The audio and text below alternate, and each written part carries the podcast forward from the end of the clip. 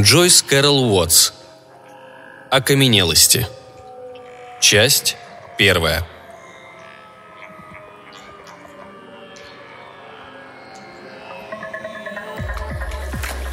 В огромном животе, где тук, тук, тук огромного сердца слепо перекачивала жизнь.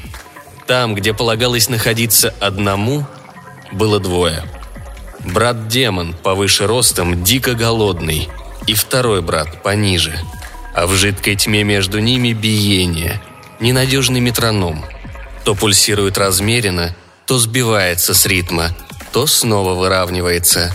И брат-демон все рос и рос, засасывал все питательное, что поступало в лона. Тепло, кровь, полезные для здоровья минералы. Легался и скакал от упоения жизнью, так что мать, чье лицо оставалось неведомым, чье существование лишь теоретически домысливалось, болезненно кривилась, силилась засмеяться, но лишь мертвенно бледнела. Пыталась улыбаться, хватаясь за перила. «Ой, это мой малыш. Должно быть мальчик». Ведь она пока не знала, что в ее животе вместо одного – двое – Плоть от ее плоти и кровь от ее крови. Но двое, не один. Двое, да не ровня друг другу. Брат-демон был крупнее и не желал ничего, кроме как высасывать, высасывать, чавк-чавк-чавк. Жизнь другого, худого брата.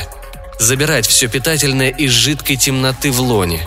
Всосать в себя целиком худого брата – над которым горбился, точно обнявшись, прильнув животом к искривленному позвоночнику, налегая лбом на мягкие затылочные кости худого брата. Брат-демон не умел говорить, но весь был сплошная жажда. «Зачем тут этот? Другой? Эта тварь? Зачем он, когда есть я? Есть я, я и только я!» Брат-демон пока не питался через рот. У него еще не было острых зубов, чтобы терзать, рвать и пожирать. Он не мог проглотить худого брата, слопать с потрохами, и потому-то худой брат уцелел в раздутом животе, где тук, тук, тук огромного сердца перекачивала жизнь, слепо, ничего не подозревая до самого часа родов, когда брат-демон пробился наружу из матки головой вперед, вынырнул из пучины, словно изголодавшийся по кислороду водолаз, толкаясь, вереща, силясь возвестить о себе – Удивленно вздрогнув, сделал первый вдох и громко голодным голосом заревел, суча маленькими ножками, взмахивая маленькими ручками. Лицо сердитое, с пурпурным румянцем, глаза из-под полуприкрытых век смотрят свирепо. На красном младенческом темени пряди поразительно темных и жестких волос. «Мальчик! Мальчик, девять фунтов! Ах, красавец! Ах, молодчина!» В пелене маслянистой материнской крови, блестящий точно плененный огонь, резко вскрикнул, а Сатанелов взбрыкнул ногами, когда одним сноровистым движением перерезали пуповину. И вдруг... Какая неожиданность! Неужто? В лоне матери еще один ребенок. Только совсем не красавец. Заморыш, облепленный сгустившейся кровью. Крошечный старичок с морщинистым лицом, исторгнутый из матери после 14-минутного кряхтения в финальном спазме слабеющих схваток. Еще один – еще один ребенок, тоже мальчик. Но до чего же крохотный. Дистрофик. Пять фунтов восемь унций, и почти весь вес приходится на голову. Голову луковку с синими прожилками. По коже разлит пурпурный румянец. На левом виске вмятина от щипцов. Веки склеены кровавым гноем. Крохотными кулачками еле взмахивает. Крохотными ножками еле сучит – Крохотные легкие в малюсенькой грудной клетке еле-еле втягивают воздух. Ох, бедняжка, видать не жилец. Крохотная впалая грудь. Крохотный позвоночник словно свернут на бок. Вместо крика – какое-то придушенное блеяние. От презрения брат-демон рассмеялся. Заняв свое место у материнской груди, чавк-чавк всасывая питательное материнское молоко – Брат-демон все смеялся, презрительно и оскорбленно. «Зачем здесь другой? Зачем этот? Зачем брат? Зачем близнец? Когда есть я, есть только я!» И все же не один. Двое.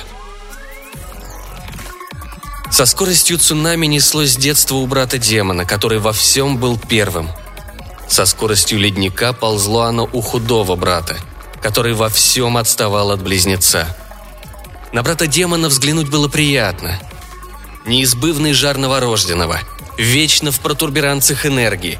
В каждой его молекуле пульсировала жизнь, пульсировал голод. «Я! Я! Я!» Худой брат часто болел.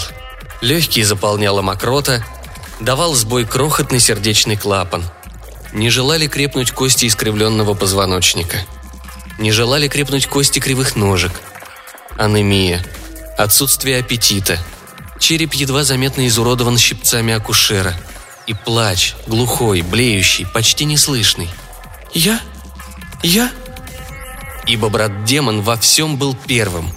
В общей кроватке близнецов первым перевернулся на животик и первым на спинку. Первым начал ползать.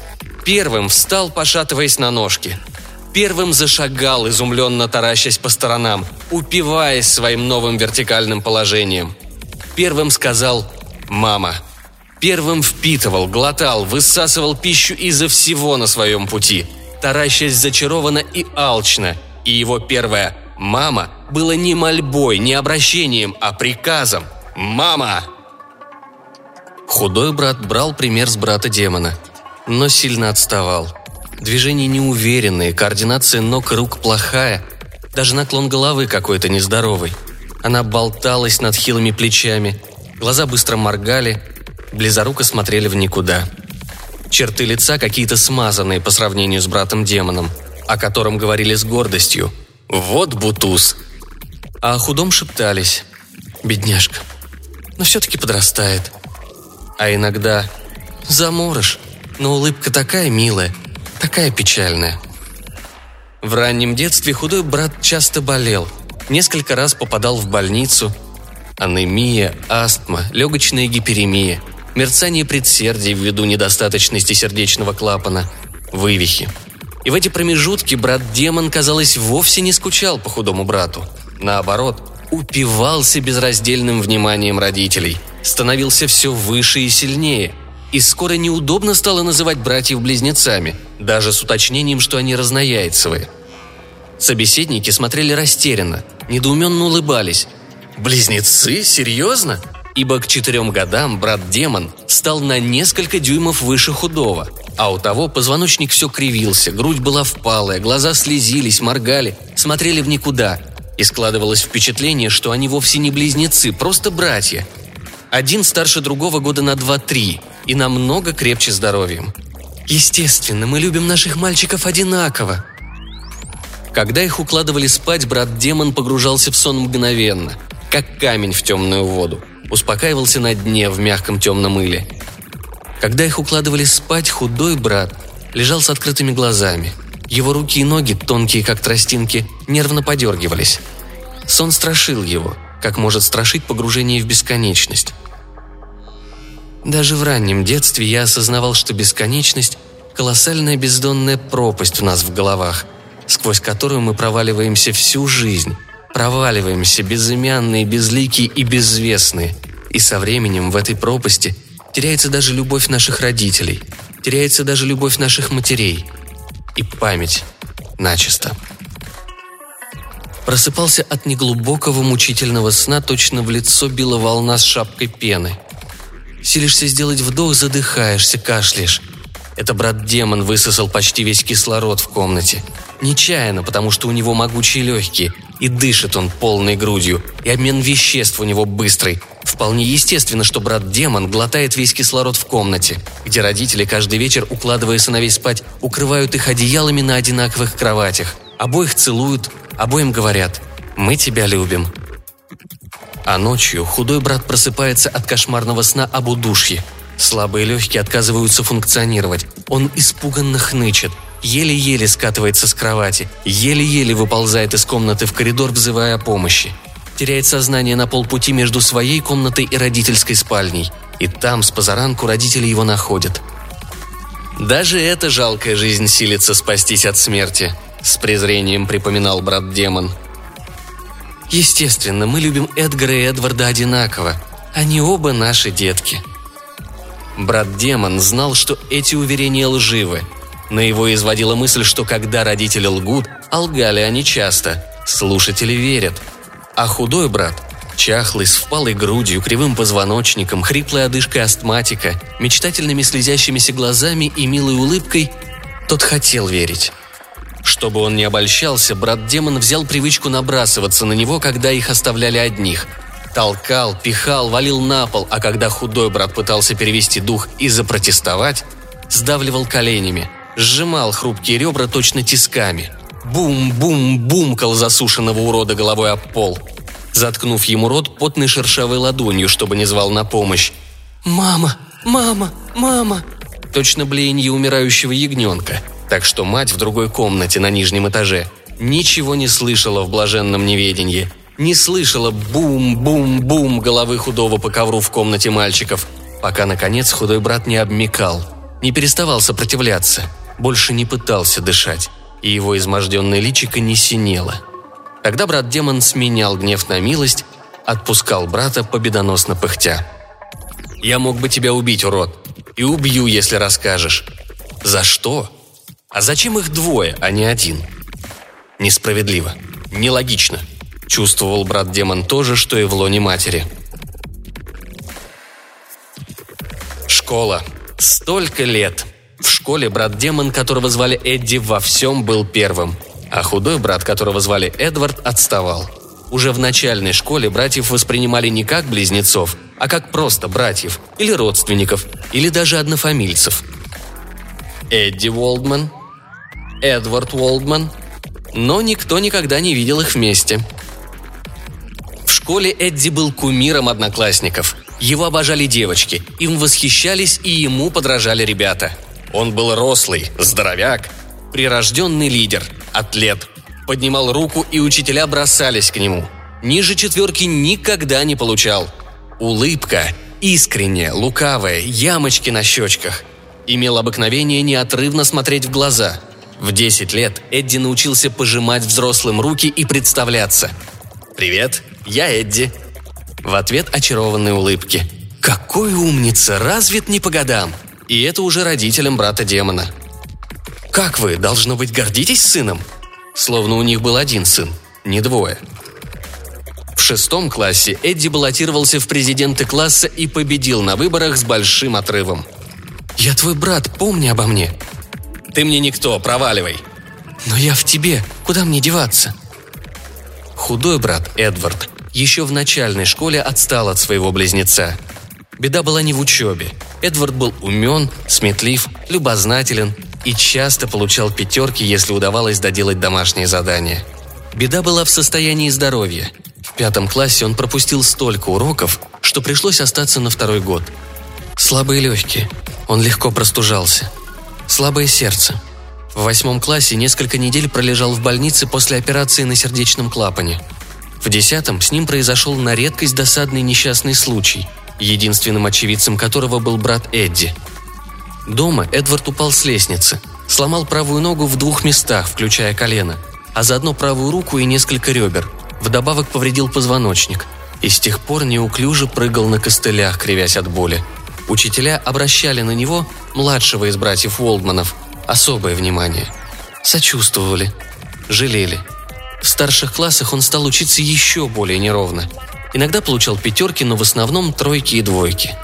Домашние задания оставались недоделанными. На уроках худому брату, казалось, было трудно сосредоточиться. Он или места себе не находил от боли, или одурманенный лекарствами глядел в пространство, плохо осознавая, где он и зачем – когда же чувствовал себя бодро, то низко нагнувшись к тетрадке, а тетрадки у него были нестандартно большие, на спирали, с нелинованными страницами, скорее альбомы, вечно что-то рисовал или писал. Наморщив лоб, закусив нижнюю губу, уходил в собственный мир, игнорировал учителя и одноклассников, срываясь в бесконечность, в закоулки времени, в изгиб пера, на волю. Писать мог только черным фломастером с тонким кончиком – и только в тетрадях в черно-белой обложке с мраморным узором. С первого раза учителя никак не могли его дозваться, только после нескольких окликов «Эдвард!» В его глазах вдруг вспыхивал свет, точно спичкой чиркнули, и робость сменилась чем-то вроде обиды или возмущения. «Оставьте меня в покое, чего пристали? Я не из ваших». Когда братьям исполнилось 18, Эдди был учеником выпускного класса, завтрашним студентом, президентом своего класса и капитаном футбольной команды. «Самый многообещающий», — написали о нем в школьном альманахе. Эдвард отставал от брата на класс и слыл двоечником. Он приезжал в школу на инвалидной коляске. Мать привозила. Из-за грыжи межпозвоночного диска у него постоянно болела спина. Прямо в инвалидной коляске его устраивали в правом переднем углу класса, у учительского стола. Изломанная уродливая фигурка с лицом изможденного младенца, бледно-восковой кожей и дряблыми губами, клюющая носом от боли утоляющих или увлеченная своими тетрадками – он только прикидывался, что конспектирует, а сам рисовал странные силуэты. Человекоподобные геометрические фигуры, которые словно сами, без его участия, соскакивали с кончика черного фломастера. Весной Эдвард, сраженный бронхитом, перестал посещать занятия, да так и забросил школу. Его официальное образование оборвалось. Тем временем Эдди Волдман получил приглашение из дюжины университетов, предложивших ему спортивные стипендии, и благоразумно выбрал самый престижный по мнению научных кругов. Он заранее наметил, что после бакалавриата получит юридическое образование. Похоже, точно тень и предмет, который ее отбрасывает. Тенью был Эдвард. Отныне братьев уже не объединяла общая комната – Братьев даже не объединяла былая жестокая привычка брата-демона. Желание навредить худому близнецу, высосать из воздуха весь кислород, проглотить худого брата в один присест. Зачем здесь этот другой, эта дрянь? Зачем он, когда есть я? И вот что странно. По общности тосковал худой. Никто не оставил в его душе такого глубокого отпечатка, как брат. Ни с кем у него не было столь тесных и бурных отношений. «Я в тебе», я твой брат, люби меня!» Но Эдди с хохотом отстранился. Пожал руку чахлому брату, которому не испытывал никаких чувств, кроме легкой брезгливости и почти неощутимого укола совести. Попрощался с родителями, великодушно позволил обнять себя и расцеловать, и уехал, улыбаясь в предвкушении большой жизни, зная, что не планирует возвращаться в родной город и в родной дом. Разве что для проформы – мимолетным гостем, который через несколько часов начинает скучать, ерзать, спешит сбежать в свою настоящую жизнь, вдалеке отсюда.